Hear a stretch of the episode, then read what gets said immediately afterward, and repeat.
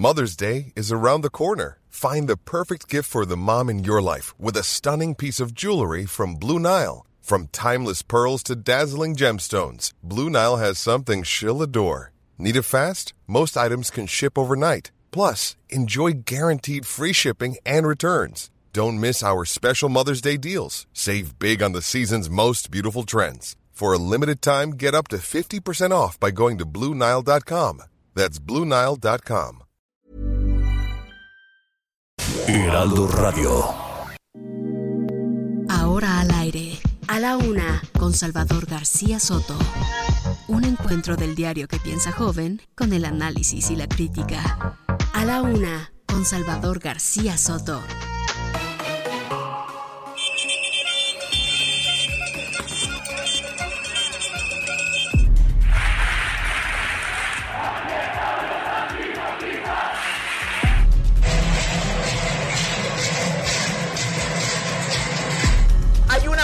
Pasatiempo favorito, hay una para su berrinche, hay una para su capricho beisbolístico. Y eso es una característica de las dictaduras bananeras de los años 70. Y esta gentuza piensa que me insulta comparándome con un indigente. Alto honor tengo en que me comparen con alguien que vive en la calle porque es la gente que más sufre.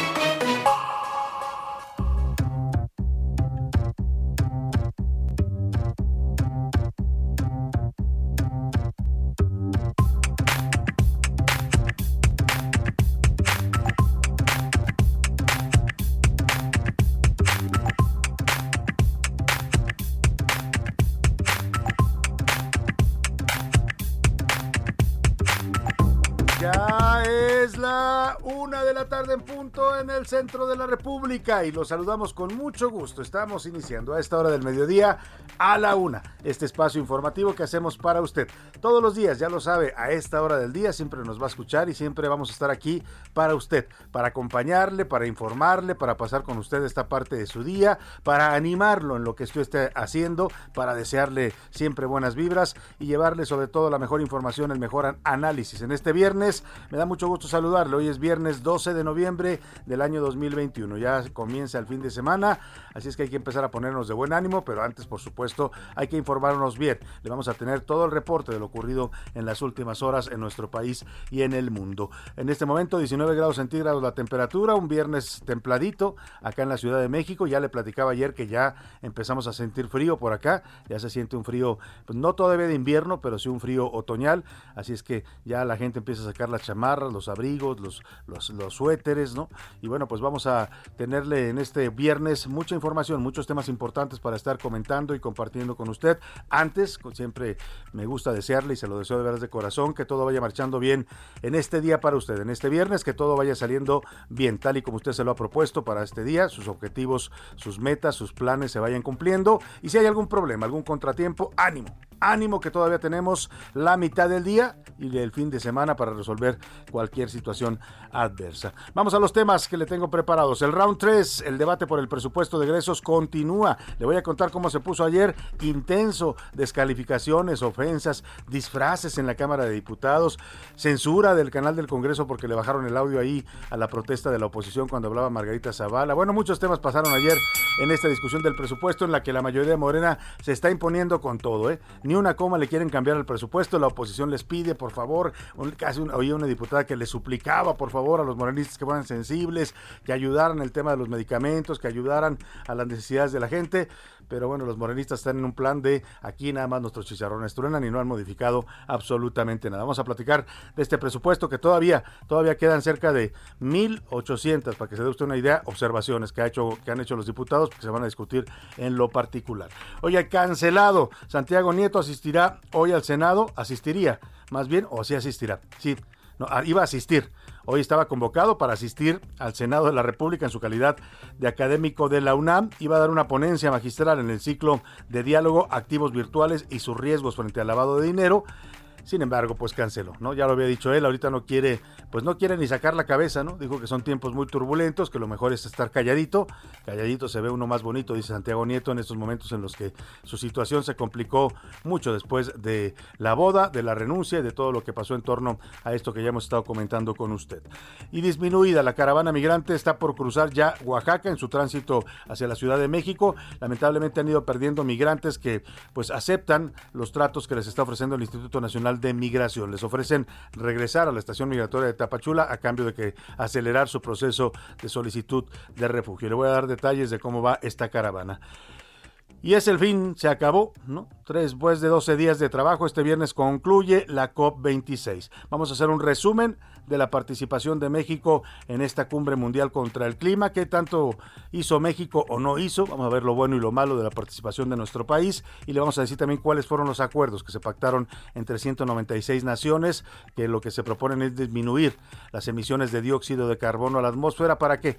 Para lograr que baje un 1.5, 1.5 grados centígrados la temperatura del planeta. Parece poquito, pero si logramos eso vamos a poder salvarnos de una catástrofe, porque esa temperatura si sigue aumentando provoca, ya lo sabe usted, efectos muy dañinos para nuestro país, derretimiento de los polos, el aumento de los niveles del mar, pueden desaparecer ciudades costeras enteras, ¿no? Todo lo que hoy conocemos como las costas pueden comerse a las ciudades eh, como aquí en México, por ejemplo, Villahermosa se dice que puede desaparecer, ¿no? Puede ser también Venecia, en Italia, todas las ciudades que estén en las costas tienen riesgo si aumenta el nivel del mar.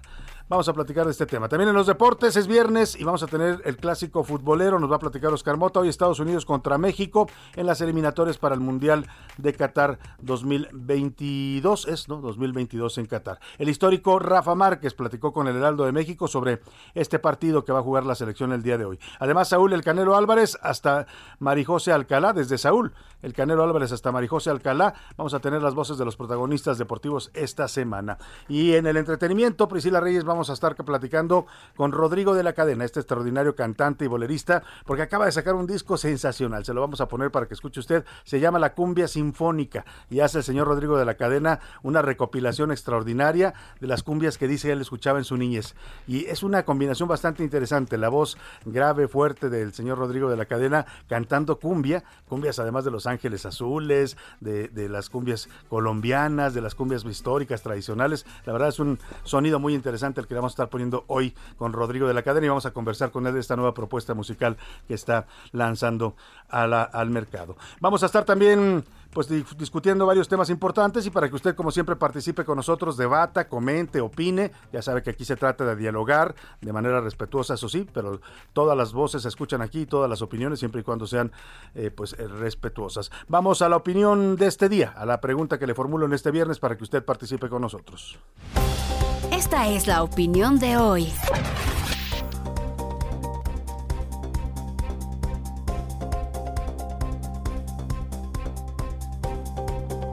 Y vámonos, vámonos a la pregunta del día. Hoy le tengo dos temas para que nos comente y para que participe. La primera pregunta, el primer tema que le pongo sobre la mesa. Por primera vez, una mujer va a presidir el Comité Olímpico Mexicano. Se trata de Marijose Alcalá, exclavadista y atleta olímpica. Ella participó en Seúl 88, Barcelona 92, Atlanta 96, hasta en Sydney 2000. Representando a México, obtuvo resultados muy importantes en esta disciplina de los clavados. Yo le quiero preguntar ante este hecho histórico, porque nunca una mujer se había hecho cargo del Comité Olímpico Mexicano. Es una organización eh, civil, ciudadana, que se encarga de coordinar los esfuerzos para el deporte olímpico y el deporte de alto rendimiento en nuestro país. Ahí están agrupadas todas las federaciones de los distintos deportes para preparar a nuestros deportistas y llevarlos a competir dignamente en las Olimpiadas. Yo le pregunto, ¿qué representa para usted que por primera vez una mujer dirige el Comité Olímpico Mexicano? Le doy tres opciones para que me responda. Es una buena decisión, ya era necesario. No importa el género, sino las capacidades. O sea, las mujeres cada vez avanzan más en la vida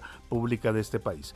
La segunda pregunta que le planteo. Hoy termina la COP26, la, la cumbre mundial contra el cambio climático en Glasgow, Escocia. Fueron 12 días intensos de trabajos, de acuerdos, de negociaciones, de cabildeos entre los países para buscar la reducción de emisiones contaminantes a la atmósfera, emisiones que nos están matando y que están matando la vida en este planeta. Entre otras cosas, se acordó reducir las emisiones de metano, por supuesto las emisiones de dióxido de carbono o CO2, también parar la deforestación en el mundo, sembrar más árboles. Estuvo presente México en esta cumbre, sin embargo, pues hubo críticas por varias de sus posiciones y también por la ausencia del presidente López Obrador que nunca se presentó a esta cumbre.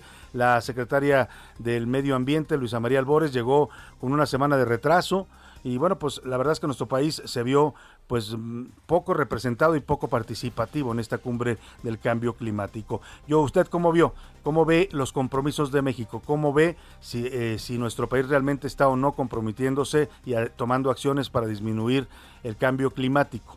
Le pregunto, bien, México está muy bien en este tema, regular como siempre o mal. De plano no hay ni propuestas para eh, frenar el cambio climático y las emisiones de dióxido de carbono en México. El número para que nos marque 5518 41 51 99. Vamos a estar comentando estos temas con usted. Y si le parece, vámonos a, al resumen, ya al resumen de noticias, porque esto como el viernes y como el fin de semana, ya comenzó. En el piso. De enero a septiembre de este año, el Servicio Postal Mexicano reportó una caída de 11.9% en sus ingresos. Se tardaron. La Dirección General de Autotransporte Federal aumentará la señalización en casetas y altos carreteros luego de que en una semana dos accidentes provocados por traileros cobrara la vida de al menos 20 personas. Helados. La jefa de gobierno capitalina Claudia Sheinbaum informó que en diciembre no habrá pista de hielo en el Zócalo. Cifra mortal. La Secretaría de Gobernación informó que en lo que va del sexenio se han registrado 94 homicidios de personas defensoras de derechos humanos. Nueva ola. Autoridades alemanas confirmaron la presencia de la cuarta ola de contagios por COVID-19 ante la entrada de las primeras ventiscas y bajas temperaturas.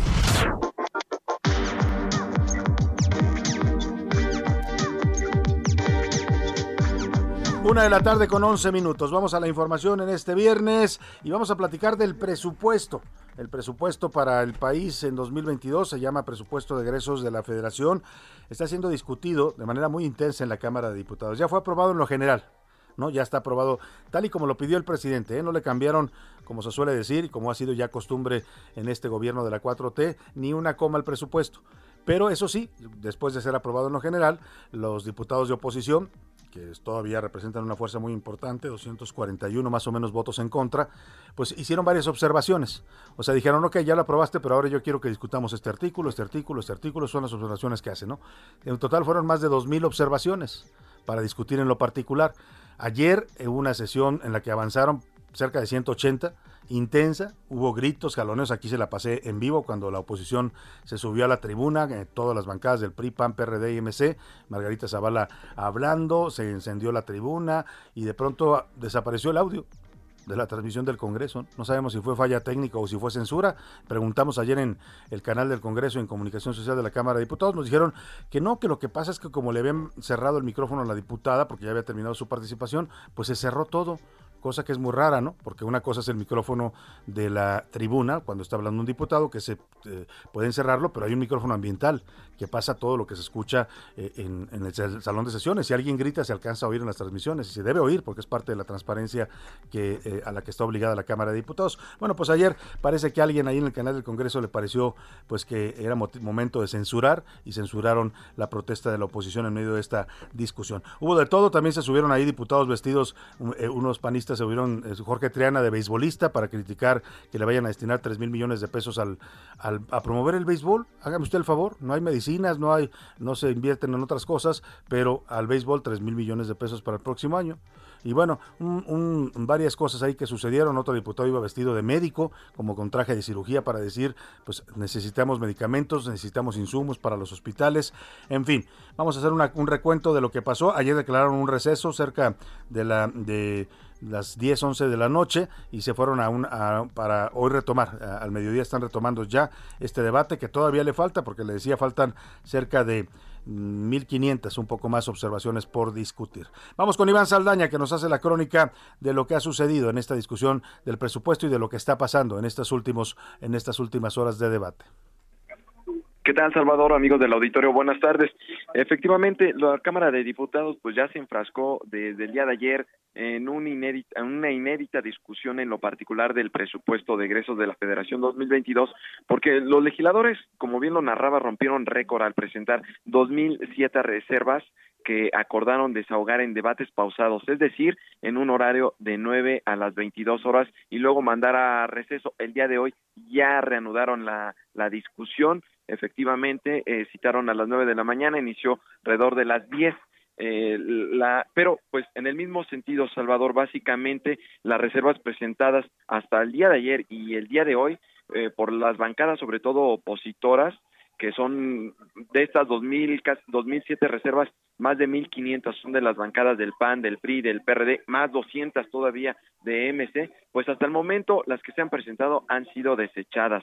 Eh, también la eh, han subido a tribuna para presentar reservas Morena, PT y Verde Ecologista, eh, pero ha sido más bien una defensa al presupuesto del siguiente año y antes de que sean sometidas a votación, los mismos legisladores pues piden que se retiren. Entonces, pues más bien utilizan este espacio para para hacer una defensa del presupuesto. En este momento, pues siguen eh, el debate y justamente acaban de dar una conferencia, están dando conferencia a los coordinadores del PAN, del PRI y del PRD, en la cual pues, eh, están dando un condicionamiento a Morena de que deje atrás la cerrazón de desechar eh, todos los, todas las reservas, todas las modificaciones que están proponiendo y que lleguen a, acuerden, alcancen acuerdos porque dicen esto va a ser la llave para que haya diálogo, haya consensos para futuras reformas, sobre todo las constitucionales.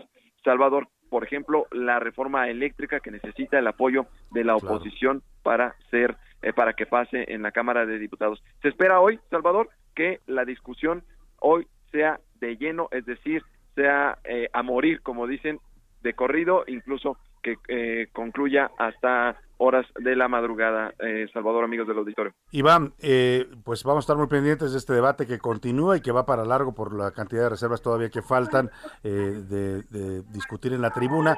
Pero te quiero preguntar, tú traes también otro tema, un dato que estaba yo comentando ahora en el arranque de este espacio sobre la cancelación de Santiago Nieto. Tenía previsto, estaba invitado a participar en un foro sobre el lavado de dinero en el Senado de la República y canceló su participación, lo cual pues se entiende después de todo lo que pasó el fin de semana con su boda.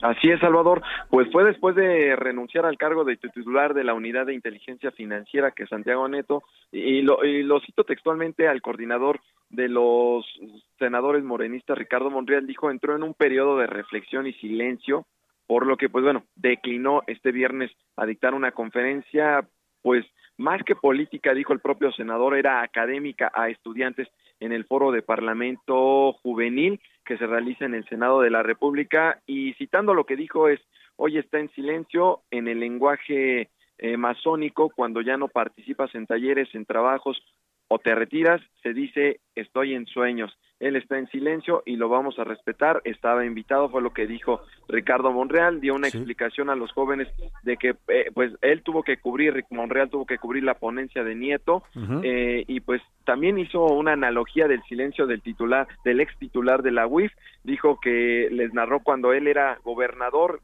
Ricardo Monreal cuando era gobernador de Zacatecas, él se retiraba dos días antes de presentar su informe de gobierno a un monasterio franciscano y ahí entraba en un periodo de silencio, dijo Santiago Nieto, también está aplicando el silencio franciscano, Salvador. Pues sí, no creo que Santiago Nieto ande en un monasterio porque anda de luna de miel, así es que debe estar ocupado en cosas quizás más importantes que también se pueden hacer en silencio, querido Iván, no siempre hay que hacer ruido. Te mando un saludo y gracias, Iván, por tu crónica y por tu cobertura. Buenas tardes. Muy buenas tardes. Vámonos ahora a escuchar parte de lo que pasó ayer. Esto que nos cuenta Iván es lo que está ocurriendo en el debate de hoy. Se reanudó al pasado el mediodía el debate del presupuesto, pero ayer le decíamos fue una jornada intensa. Aparte se la transmitimos ayer aquí en vivo y en directo cuando estaba ocurriendo en el Palacio de San Lázaro. Y Elia Castillo, que es nuestra reportera también en, el, en la Cámara de Diputados, nos hizo esta crónica de todo lo que sucedió ayer en el debate del presupuesto. Un debate donde ya escuchó usted, Morena no quiere ceder, ceder, perdóneme, ni un ápice, ni un ápice, nada le quiere dar a la oposición. Esto provocó ya lo que nos decía Iván, que salga la oposición y diga, oigan, que le bajen tantito, porque acuérdense que ahí viene su reforma eléctrica, y vienen otros temas que les interesan, entonces sí, se las vamos a cobrar. Así andan las cosas, así estuvo ayer la sesión en la Cámara de Diputados. Tras un receso de casi 12 horas, la Cámara de Diputados reinició la sesión en la que se discute en lo particular el dictamen de presupuesto de egresos 2022 para desahogar las reservas al proyecto que de 1999 pasaron a 2007 propuestas de modificación. La presentación de las reservas han pasado a segundo plano ante la continua confrontación entre los bloques de Morena y aliados y la oposición. Se tiene que dar más presupuesto para vacunar a los niños a partir de los 12 años. Y aunque el doctor Muerte López Gatel diga que no es necesario, los expertos, los que sí saben, y muchos países de América Latina, de Europa, Estados Unidos, lo están haciendo, aunque este imbécil diga que no es necesario. Estaban muy entusiasmados en la Fórmula 1, en primera fila, disfrutando las toneladas de combustible. Aguanten, aguanten. También ahí estaba Mario Delgado y ahí estaba el comandante Borolas, alias Felipe del Sagrado Corazón de Jesús Calderón Hinojosa, cabildero de Iberdrola. Estaba la diputada Margarita Zavala. Ahí estaban viendo la Fórmula 1, cómo se quemaban toneladas de combustible. En casi 12 horas de debate se han presentado 140 reservas. Ninguna ha sido aprobada pese a las súplicas de algunos legisladores. Por eso, amigos y amigas, porque si no podemos salir de nuestra casa, ¿qué diablos vamos a poder ejercer nuestros derechos? De eso les estoy hablando, de eso los quiero sensibilizar, de eso les quiero pedir su apoyo para que tengamos un fondo de accesibilidad al transporte público para las personas con discapacidad. Yo le pido respeto también a ustedes, ya dejen de sacar raja política del dolor y del dolor que no les conviene. Entre la polémica por el recorte de 4.913 millones de pesos al Instituto Nacional Electoral, la mayoría de Morena fue clara. Por lo pronto no hay manera de revertir ese recorte. Es el derroche, es la ostentación, también es el mal ejemplo. Y vaya que él ha puesto el muy mal ejemplo. Que tenía fideicomisos En abril del año 2019. En esta sesión, la bancada panista no solo mostró músculo, también creatividad. En abril del año 2019 formó la mal llamada Oficina de la Presidencia de la República para el Béisbol. Sí, escucharon bien. Hay en este país una oficina de la Presidencia de la República para el Béisbol, anunciando para esta oficina 3 mil millones de pesos de presupuesto. 566 millones en promedio se han gastado en cada uno de estos años. Menos béisbol y más medicinas. ¡Viva México! Gracias. Con las cientos de reservas pendientes para su presentación, los legisladores confían en concluir la discusión el próximo sábado. Y a dos días de que sea el cumpleaños del presidente López Obrador, les pido que le ayudemos a cumplir su palabra, aunque él pida lo contrario, para que no se diga como cada 12 meses que López Obrador lo único que cumple son años. Elia Castillo. Una de la tarde con 22 minutos y estas mañanitas van dedicadas especialmente para una persona que cumple años hoy, 68 años de edad, para mayores señas tabasqueño, de Macuspana. Mañana, ¿verdad? Mañana es el cumpleaños. Bueno, pero se las adelantamos porque mañana no estamos al aire, así es que dedicadas para el presidente López Obrador, que es su cumpleaños el día de mañana.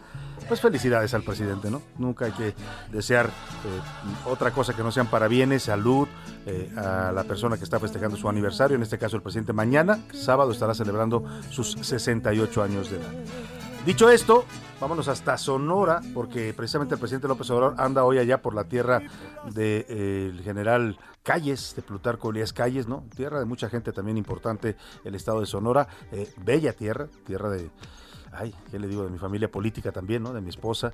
En fin, es un estado maravilloso la República, el estado más grande, de- bueno, creo que Chihuahua el más grande, ¿no? Pero por ahí Sonora anda también entre los más grandes. Allá anda el presidente de gira en este viernes y desde allá habló del caso Lozoya, habló de lo que pasó en la audiencia de este martes, donde Emilio Lozoya, pues, eh, volvió a recibir una segunda orden de prisión por parte del juez. Lozoya ofreció, con tal de que no le dictaran la segunda orden de prisión, ofreció una, un acuerdo de 5 millones de dólares para reparar el daño de la planta agronitrogenados, pero ya no se los aceptó el juez. Y hoy el presidente dice, habla de esta propuesta de los Oya de 5 millones de dólares y dice, en este gobierno ya no se aceptan ese tipo de tratos. Escuche usted.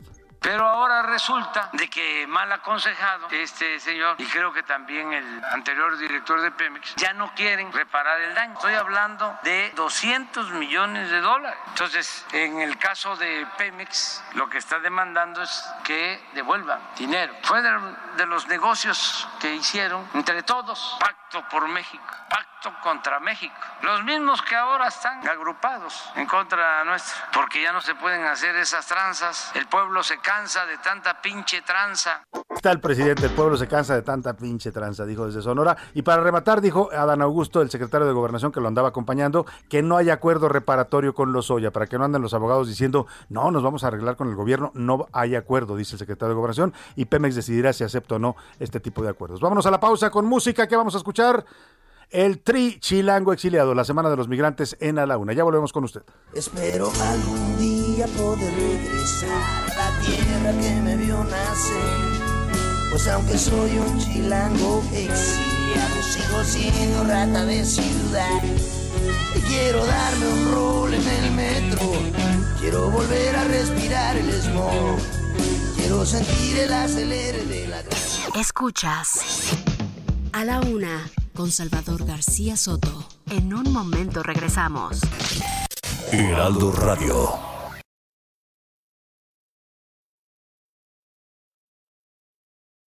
Sigue el fin irresistible Walmart. Del 10 al 21 de noviembre, ahora en tienda y en línea. Batería de cocina Tramontina de 22 piezas a 1,690 pesos. Heraldo Radio. Sigue escuchando A la una con Salvador García Soto. La rima de Valdés. O de Valdés, la rima. No puede dormir tranquilo el presidente. Y lo dice. Y al coser contesta, ¿qué hice? Estamos chupando tranquilos. Y apenas comienza el hilo contra el pobre secretario. Es fácil el escenario de señalar con el dedo, pero dejar yo no puedo el chance muy solidario. Contra Insabi con salud se fue duro el presidente, eso sí, muy elocuente, diciendo que la salud de su pueblo y de la gente no puede más esperar, que cuando van a llegar por fin los medicamentos, ya no quiere más inventos, los comenzó a regañar. Pero si Achú hubiera hablado el secretario Alcocer, que su lengua ha de morder por no haberle contestado, porque quien hoy es culpado, ¿será culpable en verdad? ¿O será la necedad del jefe que ahora se queja? Vaya cosa más pende más compleja. ¿Quién nos dice la verdad? Eran las cinco de la mañana, un seminarista, un obrero, con el papeles de que no le dan para ser sinceros. Eran las siete de la mañana, y uno por uno al matadero, cada cual tiene su precio, buscando visa para un sueño. Una de la tarde con 31 minutos a ritmo de merengue. Estamos regresando con el gran Juan Luis Guerra y esta canción que se llama Visa para un sueño. Es original de 1989, pero esta versión que nos puso Priscila Reyes es parte de este reciente concierto titulado Entre Mar y Palmeras. Es, lo grabó en este año 2021 durante la pandemia y es un concierto maravilloso. Si usted no lo ha visto, véalo. Está en las plataformas de HBO y está nominado además para un Grammy Latino por la extraordinaria producción que tiene. Es un concierto que recopila toda la música de Juan Luis Guerra, pero en un escenario maravilloso, en una playa de República Dominicana, donde él está cantando al aire libre con su grupo. Es maravilloso de verdad. Vamos a escuchar más de esto de Visa para un sueño y voy, póngase a bailar al ritmo del merengue. La necesidad, que rabia me da, golpe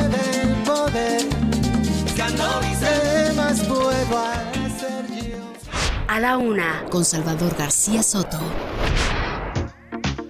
Y vamos, vamos en este momento a ir hasta el- la zona de la colonia San Rafael, aquí en la Ciudad de México, porque hace mm, una hora, más o menos a las 12 del día, hora y media, se realizó una misa, terminó hace una hora, eh, una misa en honor a Carmen Salinas, una misa para orar por la salud de Carmen Salinas, que como usted sabe y se lo estuvimos reportando desde ayer, está internada en un hospital de la colonia Roma en un coma. Al parecer de un, trata de un derrame cerebral. Su estado de salud es delicado, su familia, sus amigos del medio del espectáculo han estado acudiendo al hospital.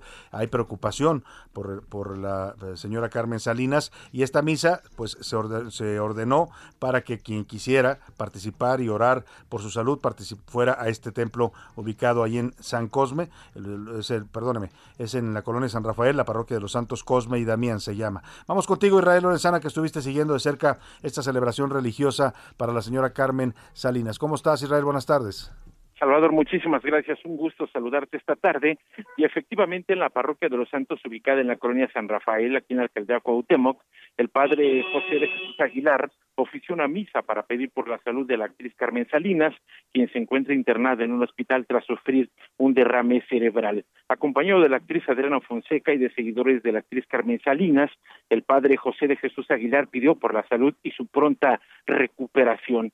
Señaló que así como Carmelita, como la conocen sus amigos y seguidores, ha ayudado a muchas personas, es momento de ayudarla ahora con sus plegarias para que llegue pronta su salud. Vamos a escuchar parte de lo que ofició el padre José de Jesús Aguilar aquí en la colonia San Rafael. Vamos a escuchar, Salvador. Paciencia, esperanza y los reconforten y acompañen espiritualmente en su enfermedad, roguemos al Señor. Te rogamos, Señor, para que Carmelita reciba esta oración y este homenaje a su forma de ser y pueda recuperarse si es la voluntad de Dios, roguemos al Señor. Te rogamos, Señor. Todo esto, Padre Todopoderoso, y lo que tú sabes que necesitamos y no sabemos pedirte, lo presentamos a pues Salvador, al término de la misa, el padre donó un espacio donde está la Virgen María para poner un altar de oración con flores de colores, ya que las flores de colores, señaló, representan vida y salud para un enfermo. Salvador, la información que te tengo. Muchas gracias Israel Lorenzana, pues ahí está, el, mucha gente está pendiente del estado de salud de esta actriz eh, tan querida, ahí estamos viendo, vamos a compartirle ahora eh, eh, imágenes de este altar que le pusieron ahí en, pues abajo, abajo del altar principal de la parroquia de los Santos, ahí en la colonia San Rafael, donde está la fotografía de Carmen Salinas rodeada de ramos de flores que llevaron sus seguidores, sus amigos artistas, ahí estaba Adriana Fonseca, que fue, ella dio vida también aventurera, fue una de las aventureras de Carmen Salinas en esta obra teatral que produjo durante 15 años. Y bueno, le decíamos ayer, una actriz sin duda querida, carismática, muy simpática, de, eh, toda una institución dentro del medio del espectáculo en México. Y bueno, además eh, también ha encarnado diversos personajes muy representativos del pueblo mexicano. Así es que, pues, eh, deseamos, de verdad, pedimos por la salud de la señora Carmen Salinas. Vámonos rápidamente a otro tema. Esto que le voy a platicar es sobre la caravana migrante que sigue avanzando por el territorio mexicano en el sur. Están ya en el municipio de Santiago Niltepec, en Oaxaca. Han recorrido ya casi 100 kilómetros del territorio oaxaqueño. Prevén, prevén los migrantes centroamericanos reactivar su marcha hoy a las 4 de la tarde para dirigirse a la comunidad de la venta. La verdad, ayer se lo decíamos, es que la caravana se ha visto disminuida porque muchos migrantes ya cansados, agotados, eh, con enfermedades, pues han decidido aceptar las ofertas del Instituto Nacional de Migración que les pide regresar a Tapachula, al Centro Migratorio Siglo XXI, y ahí esperar sus eh, solicitudes de visas humanitarias y de refugiados. Vamos contigo, José Torres Cancino, que sigues al eh, frente de esta caravana en esta cobertura que has realizado para el Heraldo de México. Platícanos cómo va la caravana. Muy buenas tardes, José. Salvador, buenas tardes, gusto en saludarte. La caravana migrante sigue avanzando por territorio oaxaqueño, sin embargo, este viernes pues se ha visto bastante disminuida debido a que muchos integrantes de este contingente que pretende llegar al estado de Sonora pues se han entregado ya al grupo Beta y a las autoridades del Instituto Nacional de Migración. Hasta el momento, el grupo que inició en su ruta por el sur de México desde Tapachula, conformado por más de 4.500 personas, se ha reducido ya a un eh, promedio de 2.000 aproximadamente y esto pues evidentemente está provocando ya que poco a poco la caravana vaya perdiendo fuerza en su ruta hacia el norte del país. Hasta el momento el Instituto Nacional de Migración ha informado que en los últimos días se han entregado cerca de 1.400 migrantes que integraban este contingente con la promesa pues de llevarlos a distintas entidades del país, principalmente a Puebla, y entregarles allí visas humanitarias para que estén de forma legal en el país. Reporte, Salvador. Muchas gracias. Pues ahí está eh, esta situación en la caravana. Le agradecemos a José Torres Cancino y seguiremos al pendiente. Bueno, siguen avanzando, aunque disminuidos, aunque cansados, aunque con hambre, con, con eh, frío en ocasiones, a veces con calor, con enfermedades, con el acoso de las autoridades mexicanas. Ahí sigue la caravana. No desisten de su intención de llegar a la Ciudad de México. Ahora le voy a platicar esta historia eh, que ocurrió en Sinaloa. Vamos hasta este estado de la República, porque ayer en Mazatlán se vivió una verdadera escena, pues, de película de película porque policías estuvieron persiguiendo a un hombre armado que traía un cuchillo. Este sujeto atacó a tres policías en la terminal de autobuses. Después logró subirse a un camión y con su cuchillo obligó al conductor, al conductor pues a que se lo ayudara a fugarse pues en este camión. Posteriormente varias patrullas comenzaron a seguir el camión, lo interceptaron en la carretera internacional México 15 es como de estas que salen en algunos programas de televisión por cable, ¿no? De estas persecuciones de la policía estadounidense, pues más o menos así se vivió ayer en las calles de Mazatlán, Sinaloa. Vamos contigo, Martín Gastelum, para que nos cuentes esta historia. Buenas tardes.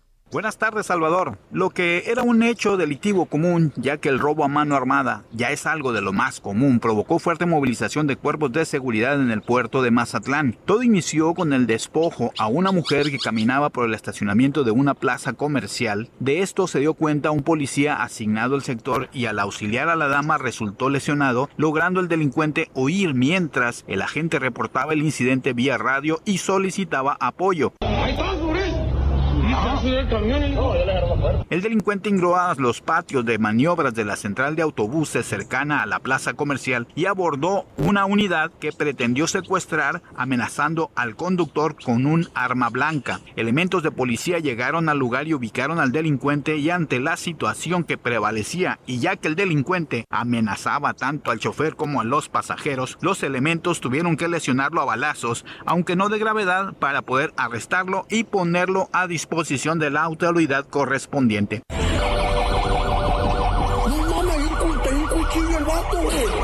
En la información desde Sinaloa, Salvador. Buenas tardes. Pues vaya historia esta que nos cuenta nuestro corresponsal allá en Mazatlán, Sinaloa. Vaya historia de lo que era, como él dice, un hecho común, porque lamentablemente, qué duro suena cuando se, lo oí decir a Martín Gastelo, nuestro corresponsal allá en Sinaloa. Para muchos mexicanos esto ya es común, que lleguen ustedes, lo salten con un cuchillo, ¿no? Bueno, pues este hecho común, lamentablemente, pues pasó a ser tema de toda una persecución peliculesca ya en Mazatlán, Sinaloa. Oiga, vamos a un tema también muy importante. Durante estas últimas dos semanas se ha estado realizando la Cumbre Mundial contra el Cambio Climático, la COP26, se le llama a esta cumbre en Glasgow, Escocia. Ya está en su recta final. Hoy va a ser clausurada, hoy hora de México, que será como a las 7 de la noche de acá de México, más o menos va a ser la clausura, en 10, eh, 3 de la tarde allá en... Eh, Glasgow, Escocia. Y es importante porque se están logrando acuerdos, eh, pues que esperemos que se cumplan, ¿no? Porque el tema no es hacer acuerdos, cualquiera hace acuerdos, como dicen, prometer no empobrece, ¿no? El tema es que los países se comprometan, pero que cumplan realmente estos acuerdos, porque son acuerdos para disminuir emisiones contaminantes a la atmósfera, para detener el calentamiento global y de esa manera, pues ayudarnos a salvar no solo al planeta. Ya mucha gente dice, salvemos al planeta, perdón, no es solo salvar al planeta, es salvarnos a nosotros mismos. O sea, si no hacemos esto, si esto no funciona, esto que se está acordando en Glasgow, vamos hacia camino hacia la extensión. Escuchemos este recuento de estos 12 días de trabajos, acuerdos, cabildeos que nos preparó Miguel Ángel Ramírez. También nos habla de qué tanto participó México en este evento si México se vio o no se vio, porque nuestro presidente pues decidió no asistir, la secretaria de Medio Ambiente llegó tarde. Vamos a ver este recuento que nos hace Miguel Ángel Ramírez de estos 12 días de intentos desesperados por salvar al mundo y salvar a la especie humana.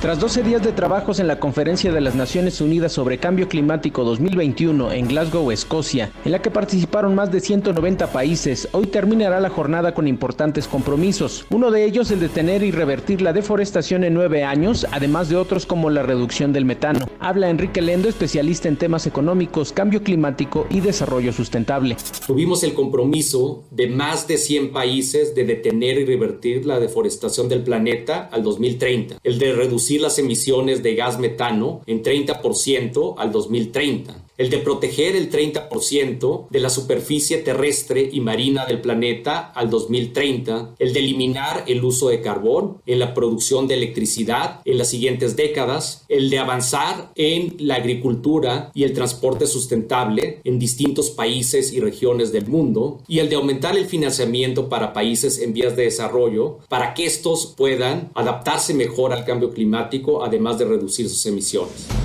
Además, hubo una participación activa de países y empresas que en otras conferencias se mantuvieron a raya, todo con el objetivo de reducir el calentamiento global, bajando en un grado la temperatura. Nuestro país, a pesar de que no tuvo representación con el presidente López Obrador, como sí lo hizo Estados Unidos con Joe Biden, Alemania con Angela Merkel, Boris Johnson con Reino Unido y Emmanuel Macron con Francia, también se sumó a los acuerdos de la deforestación y de la reducción de metano, así como la protección de diversas especies. El martes pasado, es decir, una semana después, la secretaria de Medio Ambiente María Luisa Albores hizo presencia en este evento y promovió los programas del presidente López Obrador. Estamos implementando Sembrando Vida, el programa de reforestación más grande del mundo que considera aspectos ambientales, sociales y económicos. En este programa, 420 mil sembradoras y sembradores cultivan árboles, frutales y maderables en sus parcelas, recibiendo una remuneración, lo que permite crear soberanía alimentaria, capturar dióxido de carbono y al mismo tiempo evitar la erosión de los suelos, la filtración y cosecha de agua, programa que incluso el presidente presumió que le copiaron en la COP26. Fue la firma para sembrar árboles. A ver, para que se enojen, ¿de dónde creen que salió esa idea? De sembrando vida.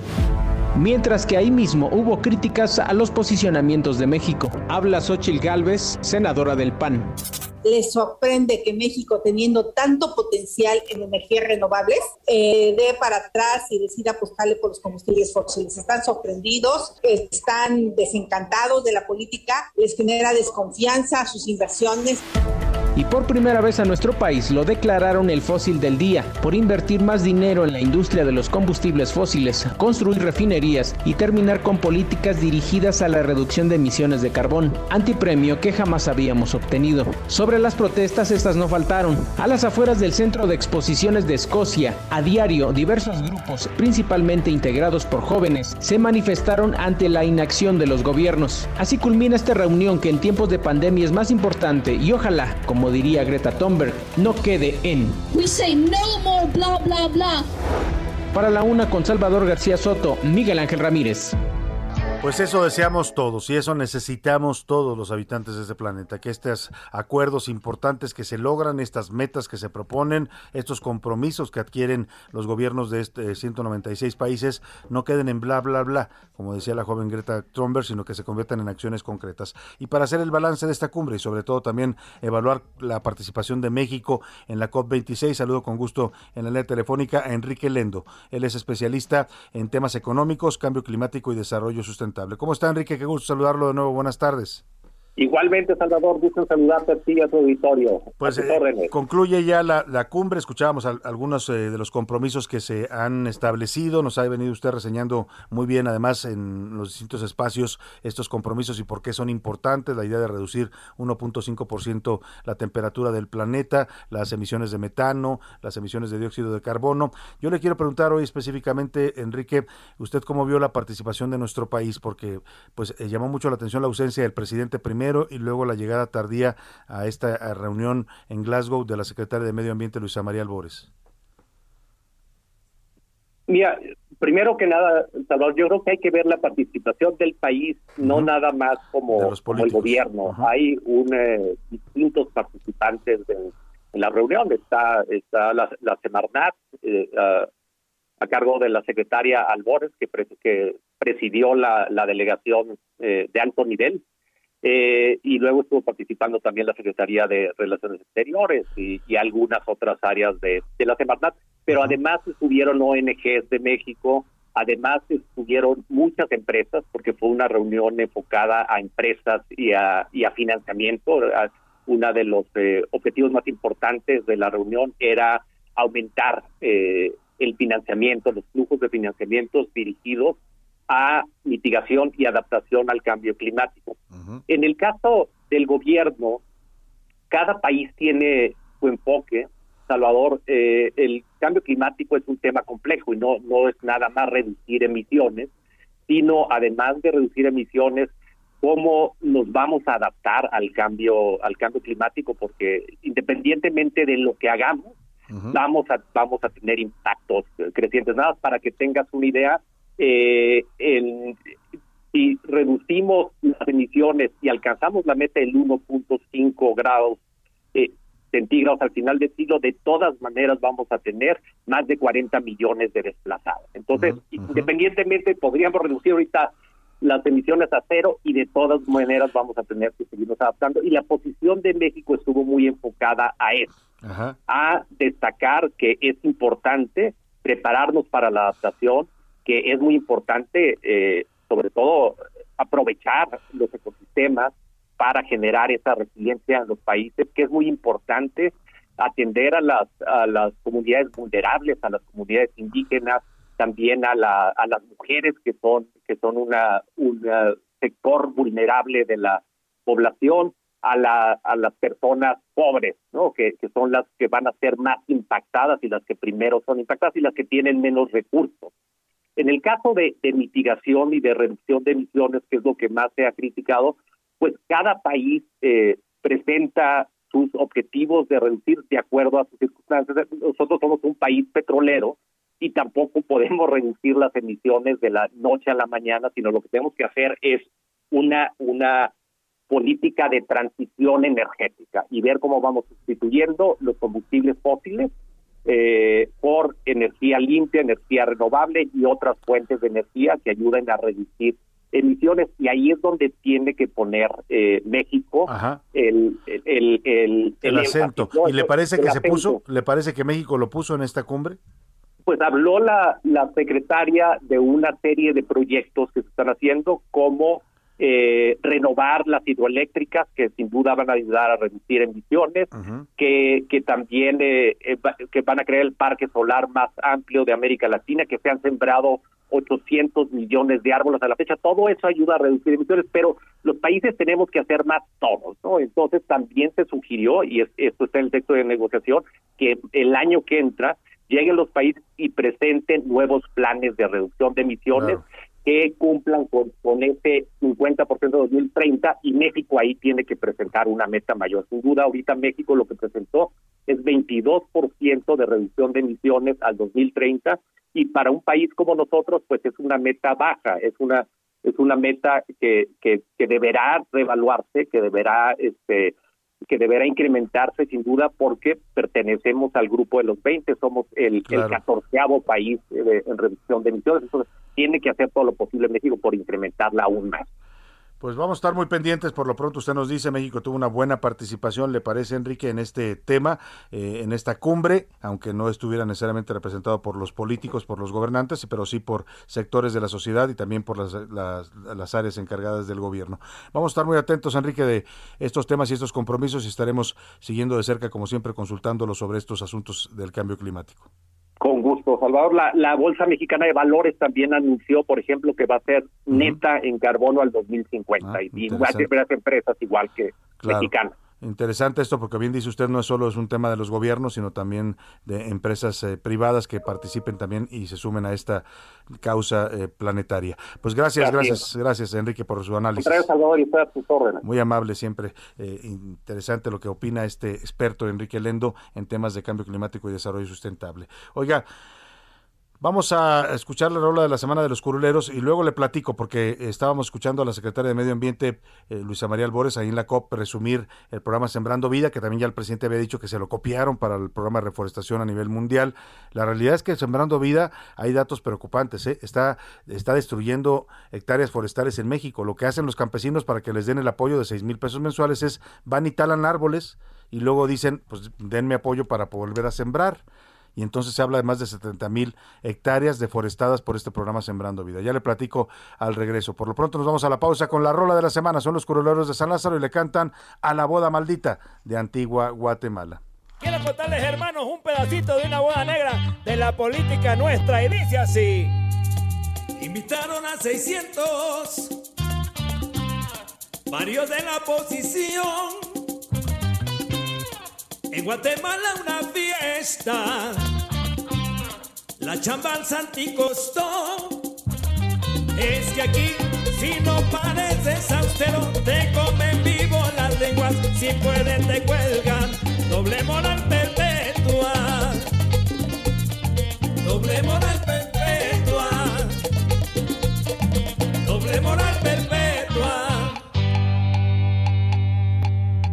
Matrimonio marcado por fuego, amigo señor. Enemigos de Santiago, a Carla tienen rencor. Hubo el pretexto más perfecto para quitarlo del medio. Ya quieren su cabeza y varios lo celebran. Y varios lo celebran. Y varios lo celebran. Óyeme, ¿y por qué tanto celebran? lo celebran. Santiago y Carla, hay que amor Salgado. celebran. Félix Salgado es quien más celebra. Miguel Manero de alegría llorando. lo celebran. Bueno, pues que es un asunto escandaloso, en efecto. Pues ahí están Pepe Navarro y Pepe Velarde con esta canción de la boda allá en Antigua Guatemala y todo lo que desencadenó esta boda. Los morenistas celebrando eh, la caída de Santiago Nieto, Santiago Nieto que dice yo mejor me callo, son tiempos turbulentos, en fin, todo lo que pasó en ese fin de semana de boda. Vámonos a la pausa para la segunda hora con Santana cantando esta canción de 1999, La Migra, esa migra que tantos mexicanos ha asediado allá en Estados Unidos. Regresamos con usted.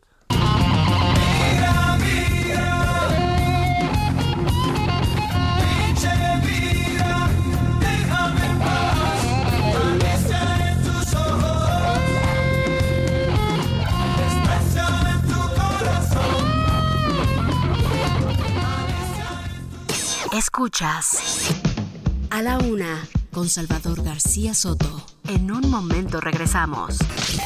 Heraldo Radio. La HCL se comparte, se ve y ahora también se escucha. Heraldo Radio.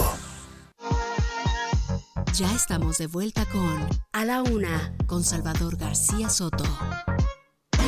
Un nómada sin rumbo, la energía negativa yo la derrumbo con mis pezuñas de cordero.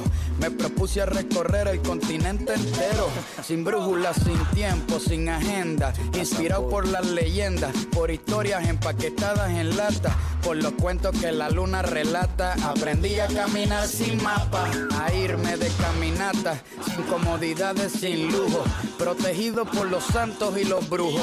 Aprendí a escribir en mi libreta y con un mismo idioma sacudir todo el planeta.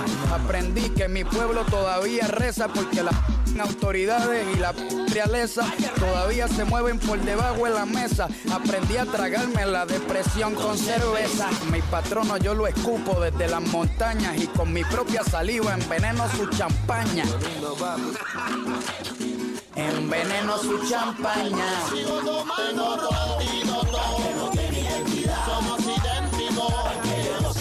Pero tranquilito, para lo que ya para lo que y. Los Ya son las 2 de la tarde en punto en el centro de la República y estamos iniciando a esta hora del mediodía la segunda hora de A la Una. Vamos ya por la segunda parte de este espacio informativo, todavía con mucha información, con muchos temas y sobre todo con muchas ganas de acompañarle en esta parte de su día, en este viernes, viernes 12 de noviembre. Hoy es Día del Cartero, si mal no recuerdo, ¿no? 12 de noviembre, Día de los Carteros, una noble profesión. Eh, siempre nos llevan las correspondencias, las noticias, sí, sí, a ver, chéquenmelo, yo según yo si es 12 de noviembre Día del Cartero, efectivamente, José Luis me hizo caras así como de que estás mal, ¿no? Es 12 de noviembre porque te aparecen incluso en la correspondencia, te van poniendo 12 de noviembre Día del Se Cartero. agradece su propina. Y le dejan un sobrecito, para que se les ponga, sí, póngale a los carteros, ¿no? La verdad es que no ganan mucho, no es una profesión, eh, aunque es una profesión muy digna, tampoco tienen grandes sueldos, así es que hay que apoyarlos porque siempre nos llevan esa correspondencia tan importante para nosotros. Vamos a felicidades a todos los carteros en México. Y vamos, estamos escuchando, eh, iniciando esta segunda hora, Calle 13 y los Orishas, esta agrupación cubana, junto con esta, eh, pues, otra agrupación puertorriqueña, con el señor René, René, que se llama Residente, ¿no? Residente. Y la canción Priscila se llama Pal Norte, ¿no? Cantan esta, la verdad es bastante interesante la combinación de los dos eh, ritmos en esta canción de 2007 que habla precisamente de la migración, pues Pal Norte en México mucho tiempo se decía, sí, vámonos Pal Norte, era irse para los Estados Unidos, ¿no? Cuando la gente emigraba eh, o, para esta, eh, pues buscando mejores condiciones de vida, mejores oportunidades de vida. Escuchamos un poco más y ahora le platico lo que le tengo preparado todavía para esta segunda hora de A la Una. Gracias por continuar con nosotros en este espacio informativo. Ser un emigrante, ese es mi deporte. Hoy me voy para el norte sin pasaporte, sin transporte, a pie con las patas, pero no importa, este hombre se hidrata con lo que retratan mi pupila. Cargo con un par de paisajes en mi mochila. Cargo con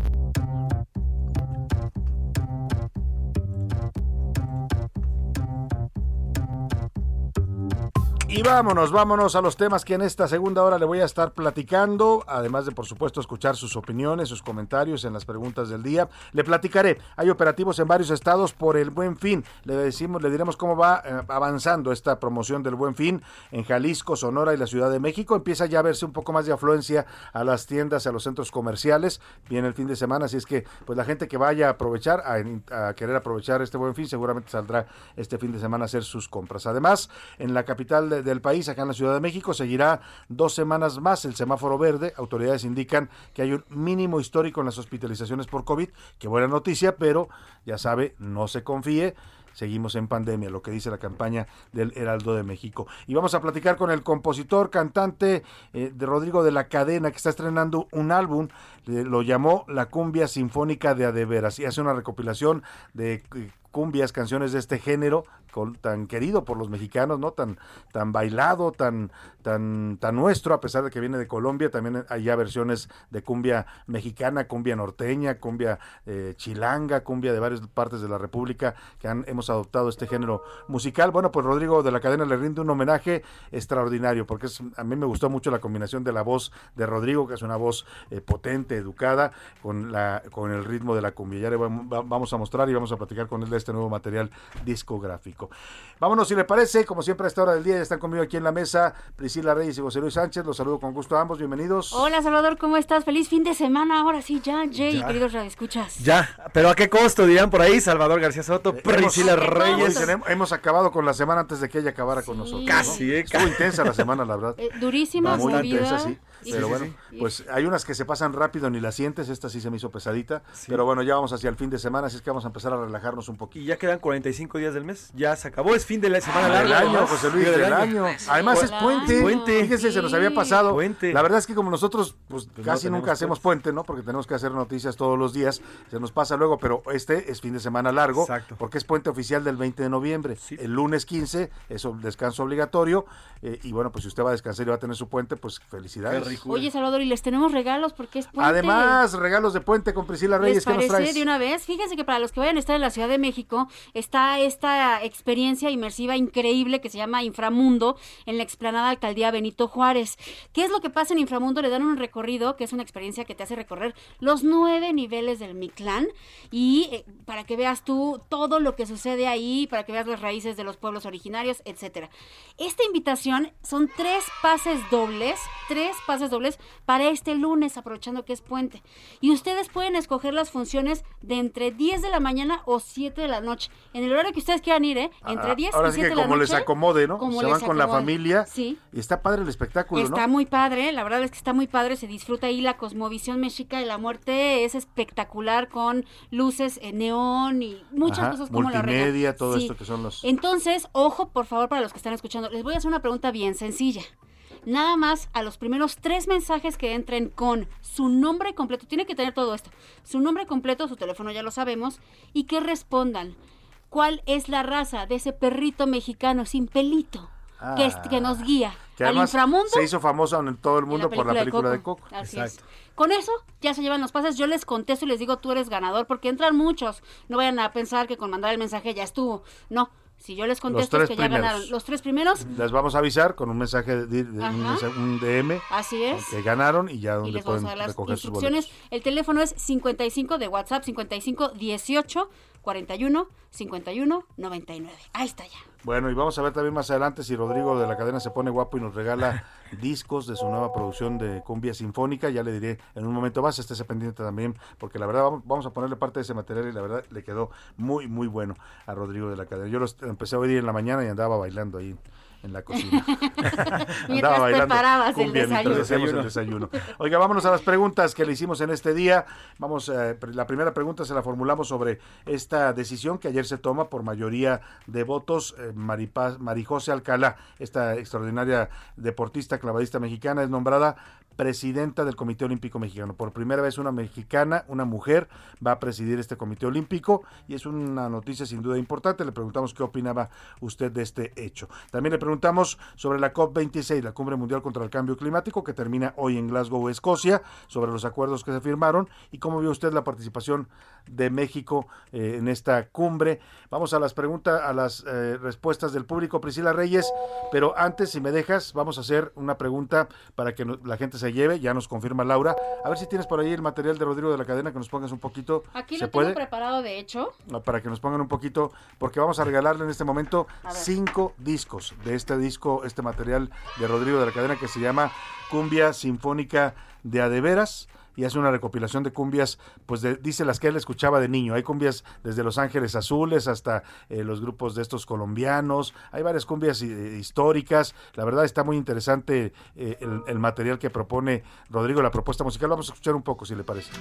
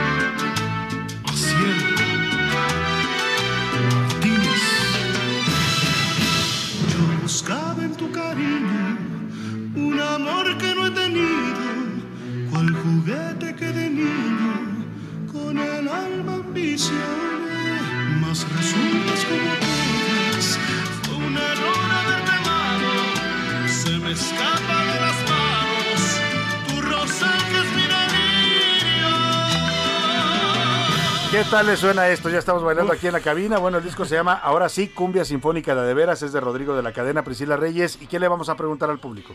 Antes de preguntarle nada más les quiero decir una cosa. Y no les puse la mejor, porque obviamente guardé la mejor para la entrevista. Para la entrevista que vamos a tener bien con él. buena. Hay varias, eh, la verdad me gustaron varias de las de las cumbias que recupera. Hace una selección incluso histórica de algunas cumbias muy viejas, ¿no? Por ahí de. Colombia. Y A vamos ver. a escuchar, a ver. ¿De ¿qué les dónde, de dónde, en, en una canción cumbianchera que es famosísima, de dónde piden que se quite el listón la muchacha? Ahí está ya la pregunta. ¿De dónde es el listón que ¿De se debe quitar la muchacha en aquella que dice suelta? El listón de tú. Ah, allá no digan. Hasta tú. ahí. Bueno, esa es la pregunta que lanza Priscila Reyes. Cinco discos de Rodrigo de la Cadena. Comuníquese rápidamente al 55 18 41 51 99. Mándenos mensaje de texto. Mensaje de texto, pero ojo, nombre completo y respuesta. Sí. Muchos llegaron ya de los boletos Pero no y no ponen la respuesta. Si, Si no, no viene pone nombre, completa no la podemos no contactarlo y decirle cómo recoge usted su premio, en este caso Nombre los discos de Rodrigo de la Cadena. Vámonos ahora sí a la opinión del público, Priscila. ¿Qué dice el público? ¿Qué dice el público? Ay, Salvador, espérame tantito porque se me movió este asunto. Si quieren empezar con Twitter. A ver, vámonos con Twitter. ¿Qué Sí. dice la comunidad tuitera, José Luis? Arroba S. García Soto sobre el tema de eh, la decisión de María José Alcalá, que ya por primera vez una mujer ocupa el- este puesto del Comité Olímpico Mexicano. El 41.7% dice que no importa el género, es la mayor respuesta. Ajá. 41.7% dice no importa el género mientras tenga las capacidades. 38.3% dice que es buena decisión y el 20% dice que las mujeres es eh, mejor. Sobre el tema de Glasgow, bueno, pues se lo lleva de banqueta. 90.8% dice que mal, que México no tiene ni idea de los temas del Así medio de plano lo ve la no, gente. De plano, así. Pues el experto que consultamos, Enrique Lendo, decía que no había visto mal la participación de México, ¿eh? que sí habían estado, habíamos estado bien representados y que había habido acuerdos importantes de nuestro país para el cambio climático. Mientras el 14.1% dice que ha sido regular, que como siempre en todas las participaciones, y el 3 dice, el 3%, solo el 3% dice que bien, que estuvo bien. Bueno, ahí está nuestra comunidad tuitera opinando sobre estos temas y en, y nuestros mensajes, ¿qué dice el público? Ahora sí, dice por acá Conrado Pérez de Guadalajara respecto a la ¿Cómo COP26. dice? Solo hicimos el ridículo, pues mientras la mayor parte de los países van por energías limpias, nuestro presidente apuesta por energías sucias. Y por otro lado, al respecto al presupuesto, pues es una trampa porque están apretando al máximo y a cambio de algunas concesiones al PRI quieren sus votos para la reforma energética. Es lo que dicen por acá. También eh, Salvador y equipo, buenas tardes. Los saluda Germán. Fíjense que las mujeres son tan capaces y muchas veces más objetivas y responsables que nosotros también. Hay excepciones como Ana Guevara. Hay que reconocerlo y el gobierno y la 4T, si no tienen idea de cómo manejar un país, dudo que estén informados de lo que es el cambio climático. Bueno, pues Esa es su opinión. Sí. Buenas tardes, soy Silvia Hernández. La oposición tiene que mostrar a los diputados de Morena que se oponen para que el pueblo abra los ojos y vea quién está verdaderamente con el bienestar del país y el crecimiento de México. Por acá nos pide un cumpleañero mandar felicitaciones. ¿A quién? ¿A no quién? quiero que se me... que, eh, ya le mandamos es que- al presidente. porque ¿Sabes ya qué? mañana es Ya, mañana es su cumpleaños. ¿Ahora para quién?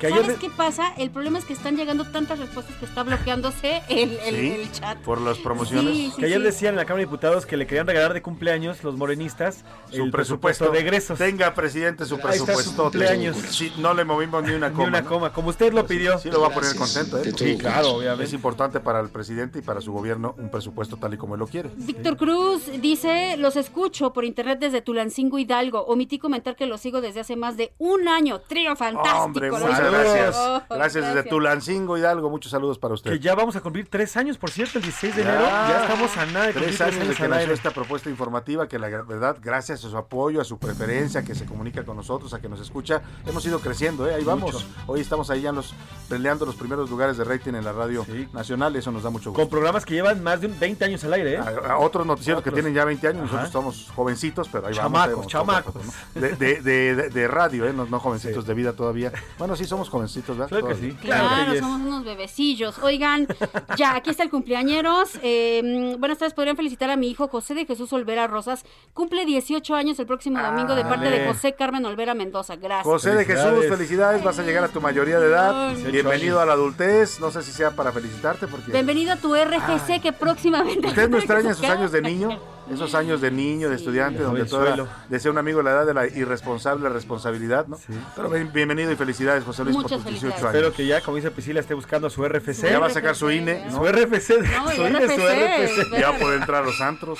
Eso sí, a los antros. Eso no, José, José de Jesús, por favor.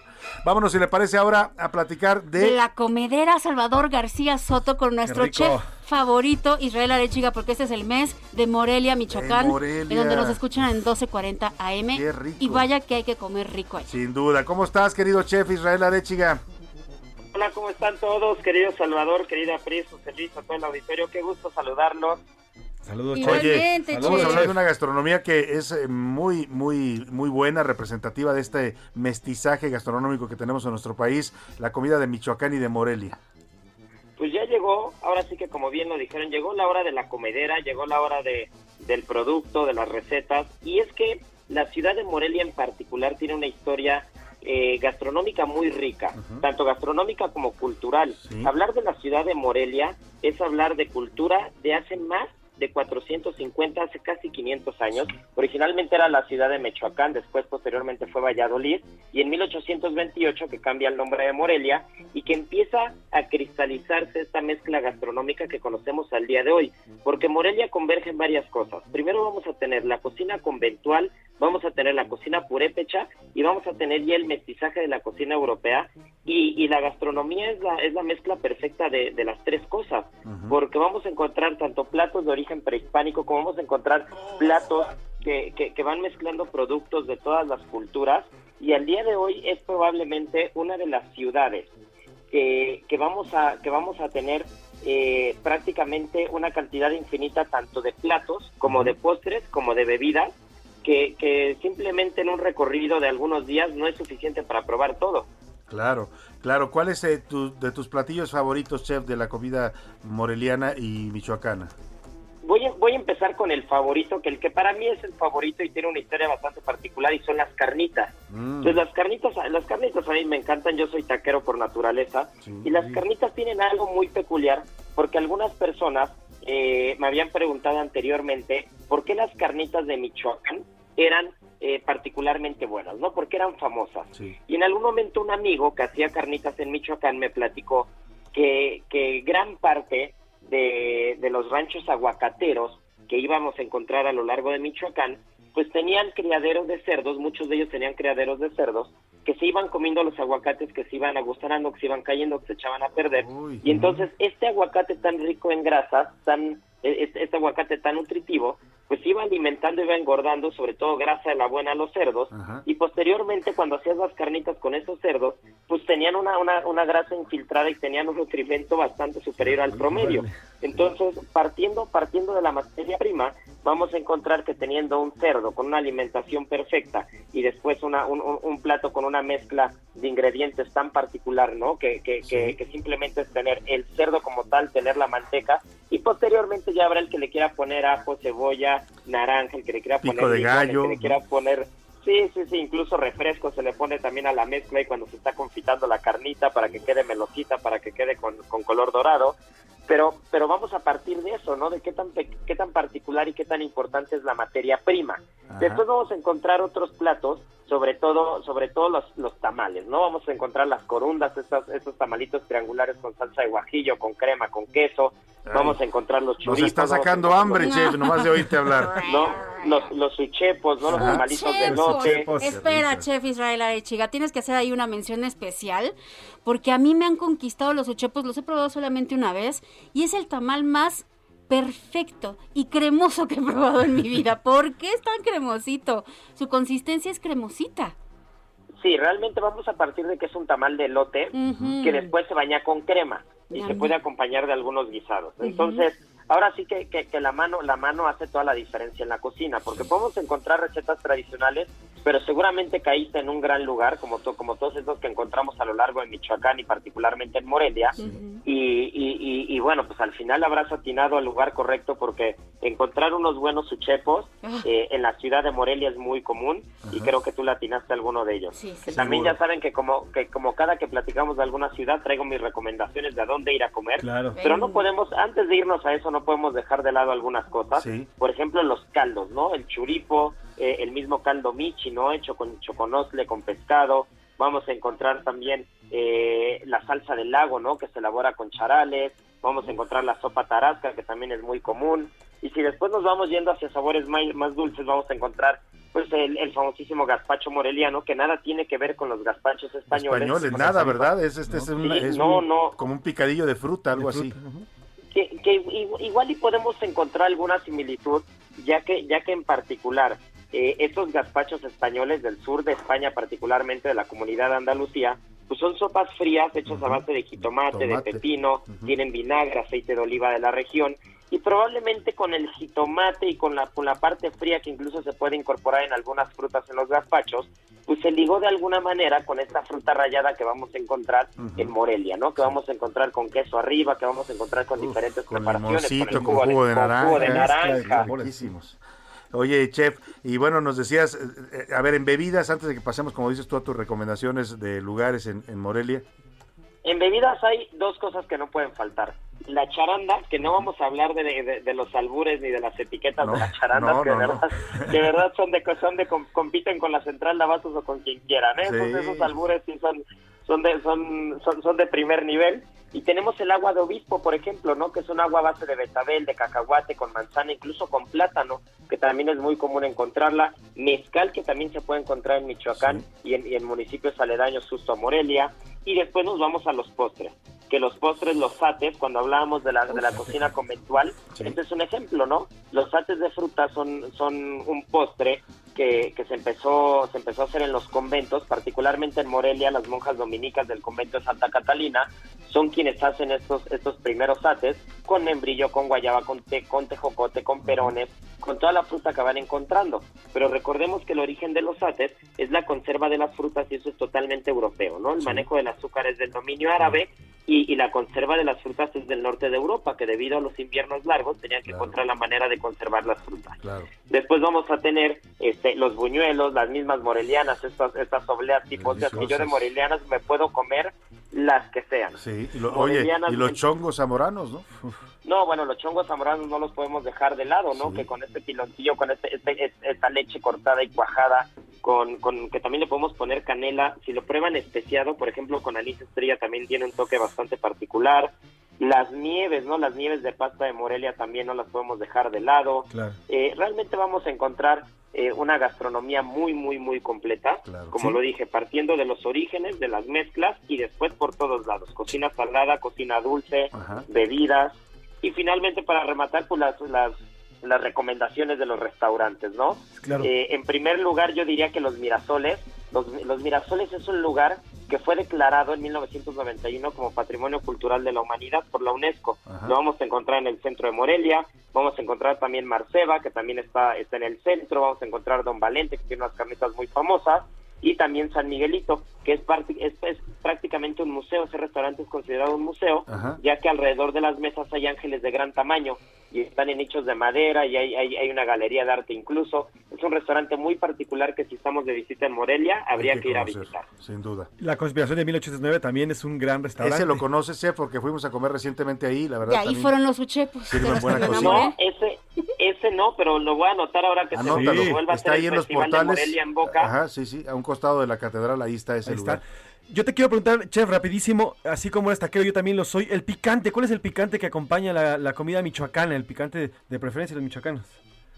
Pues mira, el picante realmente nos vamos a vamos a encontrar el picante muy compartido con los estados los estados de alrededor. Uh -huh. Vamos a compartir prácticamente los chiles secos que también encontramos en Oaxaca y Guerrero, uh -huh. que, que, que no no hay no hay un chile en particular que se use únicamente en esa gastronomía. Uh -huh sino realmente podemos encontrar de todo, podemos encontrar desde pico de pájaro, desde pullas, mirasoles, mm. vamos a encontrar diferentes tipos de chiles, pero pero realmente vamos a compartir un poco con toda la región, digamos que son chiles de la región, no particularmente de Morelia como tal, ¿no? Claro. Pues claro. siempre es un deleite platicar contigo, querido chef, nos despiertas el apetito, la sí. imaginación y nos haces conocer las gastronomías de nuestra querida República Mexicana, en este caso de Michoacán y de Morelia. Te mandamos un abrazo, chef, como siempre un gusto eh, tenerte Querido en este Salvador, espacio.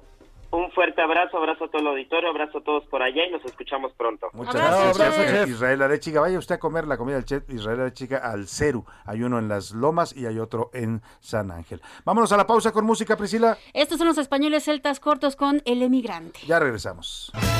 Esta es la vida del emigrante, del vagabundo, del sueño errante. Coge tu vida en tu pañuelo, con tu pobreza tira pa'lante. Si encuentras un destino, si encuentras el camino, tendrás que irte a ese lugar. El polvo del camino cubre tu rostro, amigo.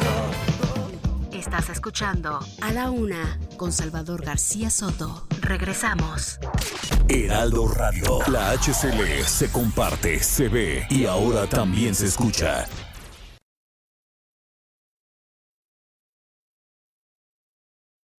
Heraldo Radio. La HCL se comparte, se ve y ahora también se escucha. Ya estamos de vuelta con A la Una con Salvador García Soto. Bienvenido a tu dosis de buenas noticias. Mi nombre es Soy la Alegría. La La Organización Mundial de la Salud aprobó por primera vez una vacuna contra la malaria, una enfermedad que cobra la vida de casi medio millón de personas al año y que infecta a más de 200 millones. Los grupos más vulnerables a la enfermedad que es provocada por la picadura del mosquito Anopheles son los niños y la mayoría de las muertes se produce en África. El fármaco aprobado es desarrollado por el laboratorio Y su efectividad es del 30%, que aunque pareciera que es muy bajo, significa una gran esperanza para las comunidades que viven en extrema pobreza en las zonas africanas. El biológico se aplica en cuatro dosis, una cada mes, y podría ser administrada a partir del próximo año. Una muy buena noticia. Por si acaso no regreso, yo me llevo tu bandera, lamentando que mis ojos liberada no te vieran. Porque tuve que marcharme, todos pueden comprender. Pensé que en cualquier momento a tu suelo iba a volver. Pero el. Dos de la tarde con 31 minutos. Ya identificó usted esta maravillosa voz, sin duda, la señora Celia Cruz. Por si acaso no regresó. Una canción que lamentablemente fue profética para ella. Siempre quiso, murió con el deseo de regresar a su Cuba linda, de volver a La Habana, de volver a estar en ese país que tuvo que abandonar. Muy jovencita además, ¿no? Cuando la dictadura de Fidel Castro. Y bueno, pues nunca pudo regresar a Cuba, pero siempre le cantó, la añoró y la representó muy dignamente en todo el mundo.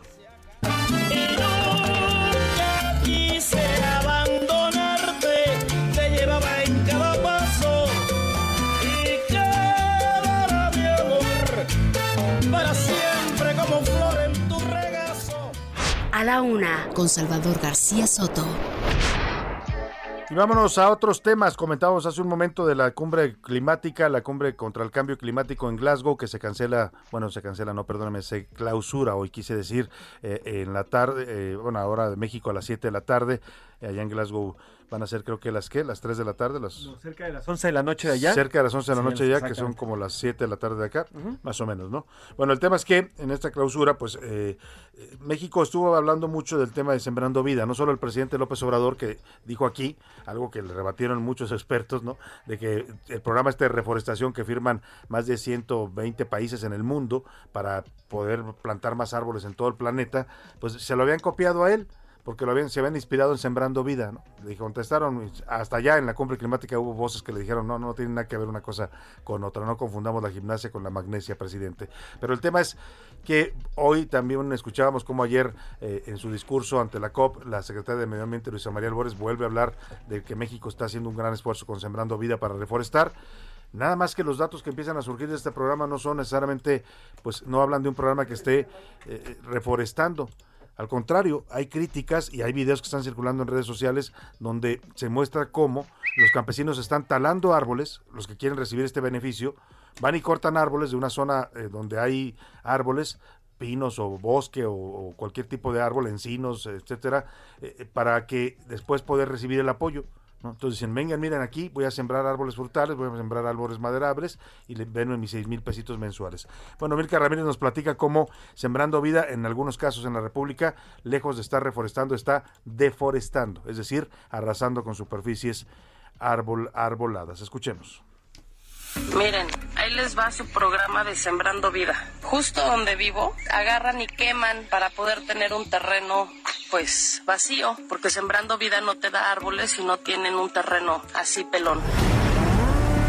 Sembrando Vida, uno de los programas estrella del presidente López Obrador, genera más deforestación que reforestación en el país. De acuerdo con la Organización de las Naciones Unidas para la Alimentación y la Agricultura, la FAO, en 2019, el primer año de su implementación, el programa provocó una pérdida de 72.830 hectáreas forestales. Además, según datos de Ethos, Laboratorio de Políticas Públicas, el programa fue un fracaso, pues solamente se plantó el 14% de los árboles que se tenían planeados, y de estos sobrevivió el 7%. El 2020 empeoró para México. Durante este año se talaron 127.770 hectáreas de bosque, la cifra más alta registrada en la historia del país. Para que Sembrando Vida les dé 6 mil pesos por hectárea, sin hacer nada. ¿Por qué sin hacer nada? Porque este lado de acá, que ya también volvieron a quemar, pueden ver hasta allá cómo está todo pelón, solo hay dos, tres árboles parados. Tiene un año y medio en el programa de Sembrando Vida. Y es que con este programa, los campesinos reciben 6 mil pesos al mes y apoyo técnico, lo que, de acuerdo con el Instituto de Recursos Mundiales, podría haber incentivado a los trabajadores a primero deforestar para preparar el terreno y ser acreedores del dinero para la implementación del programa. Sin embargo, y pese a las inconsistencias, en 2021, Sembrando Vida recibió un presupuesto de 28.929 millones de pesos y para 2022 se destinarán 29.446 millones de pesos. Para A la Una con Salvador García Soto, Milka Ramírez. Bueno, ahí está esta nota de Milka Ramírez y el audio con el que empezaba es un video que ahora se lo voy a compartir en la cuenta de arroba ese García Soto de una joven que graba precisamente esta escena. En la comunidad donde ella vive muestran en el video cómo talaron un montón de árboles, quemaron en los árboles para poder tener un terreno limpio para que les den el apoyo de Sembrando Vida y plantar árboles. O sea, esa es la paradoja de este programa. Yo no sé si el presidente se ha dado cuenta o no. Los campesinos, con tal de tener el apoyo, porque 6 mil pesos mensuales son muy buenos para cualquier campesino, lo que hacen es van y queman o quitan o talan zonas arboladas para después volver a sembrar árboles. Entonces, ¿dónde está la ganancia, pues, no? O sea, eh, vamos a, compartirle este video para que no diga que estamos inventando. Y esta, esta cifra de 70 mil hectáreas arrasadas por Sembrando Vida, o sea, las, las talan primero y luego después las vuelven a sembrar. Es una cifra que han dado varias organizaciones ambientales en México que han documentado. Y es lo que está pasando con este programa. Ahora le comparto ese video en mi cuenta de Twitter, arroba ese García Soto. Y mire, hablando de la cumbre, esta historia que le voy a platicar, pues se volvió viral en todo el mundo. Eh, se trata de una niña, la titularon así los medios, en Brasil y en otros países, la niña que hizo enojar a Bolsonaro. Bolsonaro es el presidente de Brasil, y es que esta jovencita, llamada Tsai Surui, es una joven activista brasileña, ella es de una tribu de la Amazonia, de la, de la, selva del Amazonas, y acudió a la cumbre a dar un discurso para hablar por los pueblos eh, eh, indígenas de, del Amazonas, para hablar a nombre de ellos y decir que también los escuchen, que ellos tienen mucho que decir en cuanto al cambio climático, la destrucción de la selva, a todo lo que hemos visto y particularmente en este gobierno de Bolsonaro que ha permitido que arrasen hectáreas de selva para desarrollos ganaderos o desarrollos incluso en algunos casos eh, de tipo inmobiliario.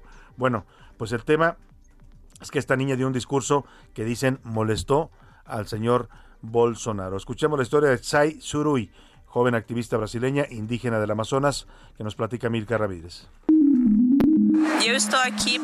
Estoy aquí para traer la voz de los pueblos indígenas a este paso importante que da la COP, para traer la realidad que los pueblos indígenas vienen sufriendo en Brasil. Ella es Shai Surui, la joven activista de 24 años, originaria de Rondonia, en pleno Amazonas, que por su discurso en la COP26 causó el enojo del presidente brasileño Jair Bolsonaro. Me están reclamando que no fui a Glasgow. Llevaron a una india para que atacara a Brasil. Tras la respuesta del mandatario, Surui y su familia han sido víctimas de amenazas por parte de simpatizantes bolsonaristas. Yo hablé en la apertura de la COP y después de mi discurso el presidente de Brasil, Jair Bolsonaro, me atacó. Por eso ahora estoy recibiendo varios mensajes racistas y mensajes de odio, porque a ellos no les gusta que nosotros vengamos aquí y hablemos de la realidad de Brasil. Y es que, además de su discurso, la joven estudiante de Derecho, junto con otros activistas, demandaron al Estado brasileño por incumplimiento de las metas climáticas. Es una política antiambientalista, antipueblos indígenas. Entonces, Brasil no está comprometido. Brasil dice una cosa en el discurso y hace otra. Aunque los pueblos indígenas no son parte de la toma de decisiones en esta cumbre, el activismo de la joven la ha llevado a reunirse con líderes mundiales e incluso le han llamado del Vaticano. Surui espera que un día este encuentro deje de ser tan elitista. Esta COP trajo una mayor visibilidad para los pueblos originarios y para otras poblaciones, solo que esta COP todavía es muy exclusiva y todavía segrega mucho. Segrega mucho ainda, Para a la una con Salvador García Soto, Milka Ramírez.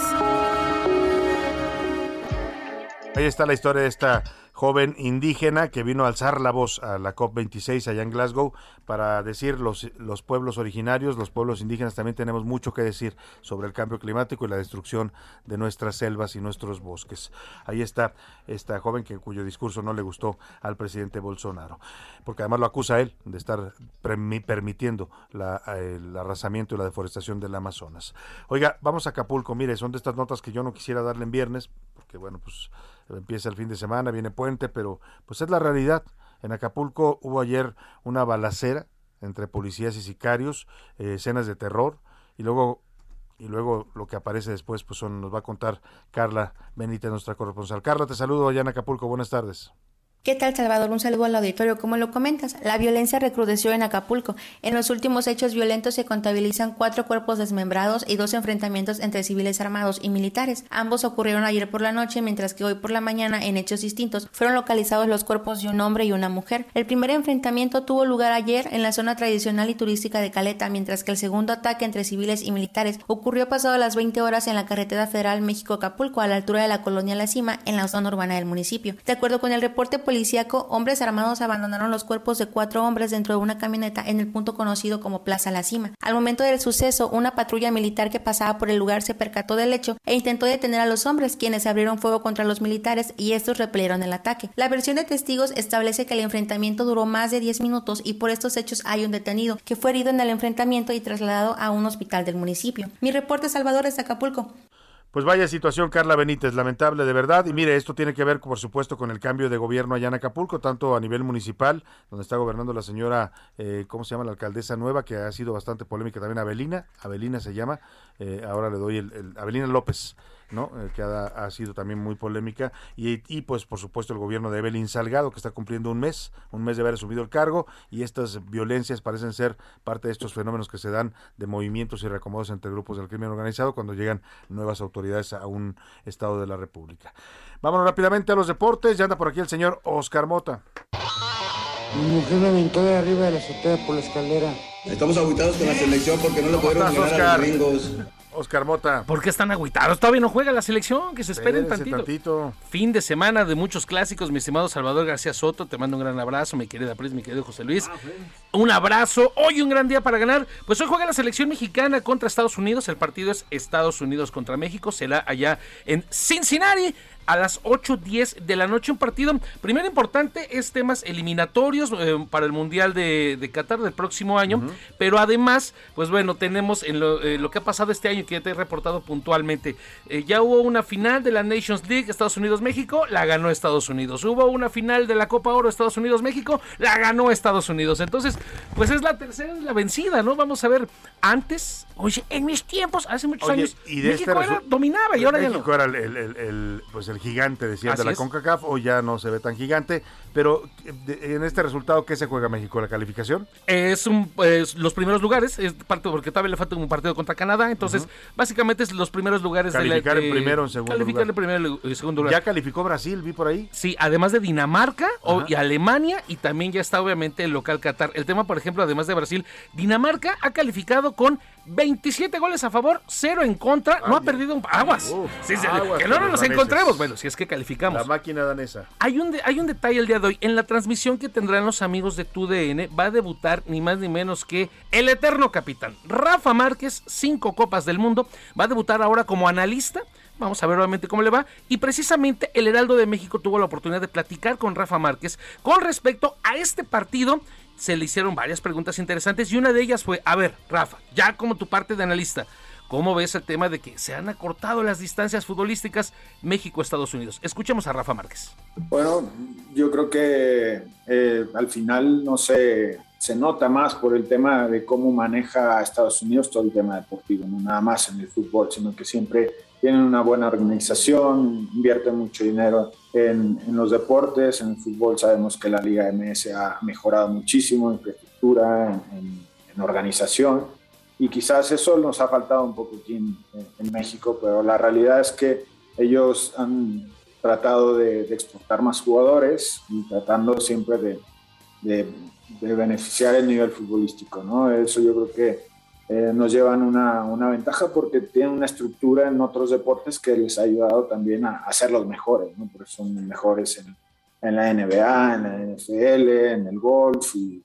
eso, no, eso yo creo que eh, es algo importante y ventaja que tienen. En cambio nosotros yo creo que infraestructura, tenemos también trabajando con jóvenes, pero necesitamos todavía eh, producir más y intentando preparar a más gente. Un tema tanto físico, no mental, y bueno, ojalá que poco a poco ya más clubes lo están haciendo y esperando que podamos ser todavía muchos más. Un análisis importante que hace Rafa Márquez, eh, muy cierto, coincido con él, aparte de que por lo menos en los últimos años Estados Unidos ha importado más jugadores a equipos importantes. Está uh Weston McKinney en la Juventus, Serginho Des, que a mi parecer es más malo que cenar pozole a las 11 de la noche, pero está en el Barcelona, de algo de funcionar. Y obviamente Christian Pulisic no jugará el día de hoy y juega en el Chelsea, entonces es importante. Lo ¿Tu pronóstico México-Estados Unidos esta Yo noche? creo que queda 2-2. Yo creo que queda 2-2. Que aprovecho, no lo pudimos escuchar el lunes pasado, pero habíamos quedado en pronósticos, te había dicho que Canelo noqueaba en el noveno, noqueó en el onceavo, te dije que, Checo quedaba en el tercero, entonces... Ahí va, anda atinado el señor Oscar. Me gané un mes más de chamba aquí, ¿no? Anda Por lo atinado, menos, trae buena racha. Ya Normalmente fallaba casi todas, o ya está recuperando ya, bendito sea el sus señor. pronósticos. ¿Algo más? Eh, para el día de mañana también hay un tema importante, clásico, Burros Blancos del Poli contra Pumas CU en el fútbol americano a las 11 de la mañana en el Palacio, en el Estadio, Estadio. Ciudad de los Deportes, así que pueden van a asistir jugar. el fútbol americano. Muchas gracias, Oscar Mota. Buen fin de semana. Vámonos al entretenimiento con Priscila Reyes.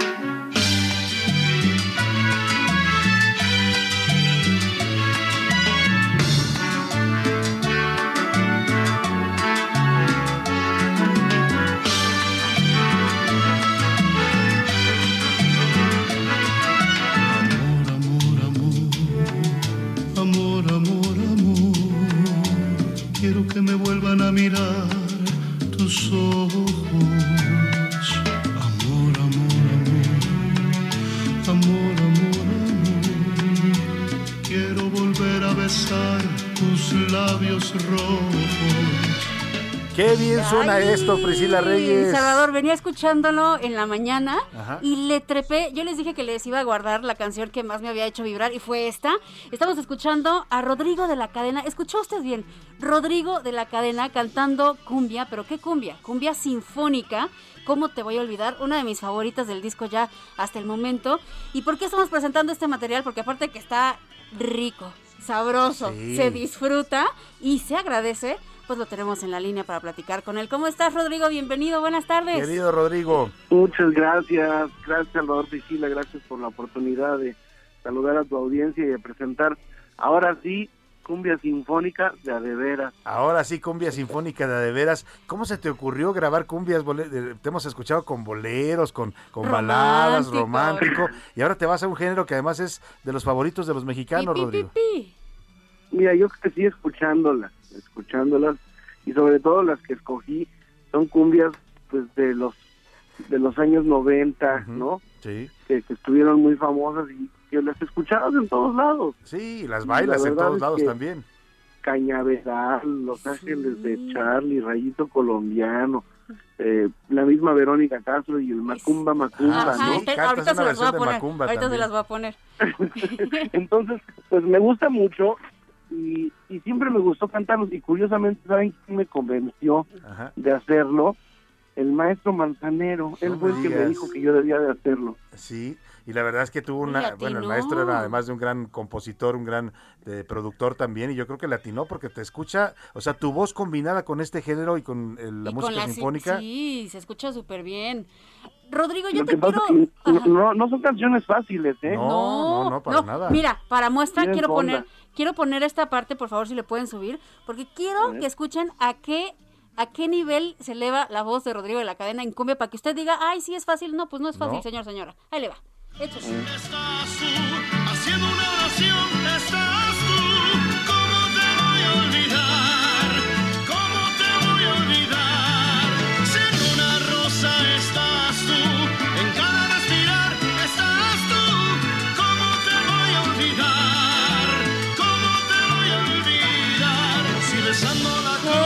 A ver, cante usted igual, pues no, no, es nada fácil. Yo quiero sacar un chisme. Mira, yo no soy chismosa, Rodrigo, pero sí Eso quiero, dice, sí quiero dice, saber sí es. por qué eso de cumbia sinfónica de adeveras. A ver, de adeveras, ¿por qué? Cuéntanos, Porque, eh, cuéntanos ya bien el, la onda. Porque este sí es eh, eh, mm, esto sí es una expresión sinfónica de la cumbia, porque cuando Los Ángeles Azules ex- expresamente sacaron un disco de cumbia sinfónica, pues la verdad es no hicieron más que agregarle las cuerditas o algunos instrumentos a, a los arreglos que ellos habían hecho. Entonces la instrumentación no tiene eh, musicalmente la, la academia necesaria para que se escuche realmente un trabajo eh, grandilocuente y, y, y- y digno majestuoso, de, ¿no? de enaltecer un género que puede incluso llegarse a escuchar fino. Sí, se oye bastante elegante, La- bueno, la- y con tu voz además. Y ellos lo hicieron, pero no, no era sinfónico, o sea, nada más le pusieron ahí como para hacer un video, pusieron como que músicos atrás y, y sí se oye diferente, pero pero no se yo creo, considero que no se había logrado lo que yo quise hacer en este disco. Y lo lograste bastante bien, o sea, Rodrigo. realmente darle un toque eh, que, que, que lo enaltezca mucho. Claro. Y además es la cumbia mexicana, no es la cumbia colombiana. Exacto, ya decíamos este género que nos hemos apropiado los mexicanos. ¿Por qué crees tú que nos gusta tanto la cumbia a los mexicanos? Porque lo hicimos propio, puede ser un género que viene de Colombia, pero la hicimos de nosotros. Lo acabas de decir, Salvador. Ese es el, ese es el tema. Es muy distinta la cumbia de, de, la, de la gaita colombiana, ¿no? que, que la pollera colorada y todo eso. A, lo- a lo que hizo, lo, lo hicimos barrio, aquí, aquí se encontró la cumbia con, pues con voces distintas, con otra manera, con otra cadencia, ¿no? Se dejó de sonar a porro colombiano, se escuchó algo muy, muy, muy de, de- del barrio, Claro. literalmente, Claro. muy auténtico. Oye, Entonces, fue, fue, fue muy, muy, muy buena esta, esta aportación del Esta apropiación. Rodrigo, estimado Rodrigo, antes de que se nos acabe el tiempo, ¿en dónde lo grabaste y con qué músicos te juntaste? Lo grabé con músicos de la Orquesta eh, Sinfónica de Minería. Con razón. bajo la dirección de Abraham Barrera. Él y yo hemos hecho una gran mancuerna juntos. Es un gran, gran director y arreglista. Se grabó en México, naturalmente, y tengo ahí la colaboración de artistas como los Miranda, que hacen los coros de muchas canciones, entre ellas, pues El listón de tu pelo, Macumba, Que nadie sepa mi sufrir, eh, Me vas a recordar, eh, Al despertar, eh, hay, hay muchas canciones, güey, La cumbia del chinit, que es una joya. Oye, la de los monjes que hiciste también, que me gustó. Sí, que hasta te, oímos rapeando Sí. también por ahí, oye. Muy buena versión esa. Oye, Me Rodrigo, pues, divertí mucho y me gusta mucho hacerlo. Se nota, La verdad se nota en que te divertiste. Tenía ganas de hacerlo. Es, es un, es un desliz, es un desliz. Es un desliz, pero muy de bueno. culposo. Cuando, cuando son deslices de gente tan talentosa como tú, nosotros los disfrutamos. Yo me puse a bailar, me gustaron los arreglos, me gustó la música, tu voz pues siempre nos, nos encanta. Así es que felicidades por este eh, material, Rodrigo.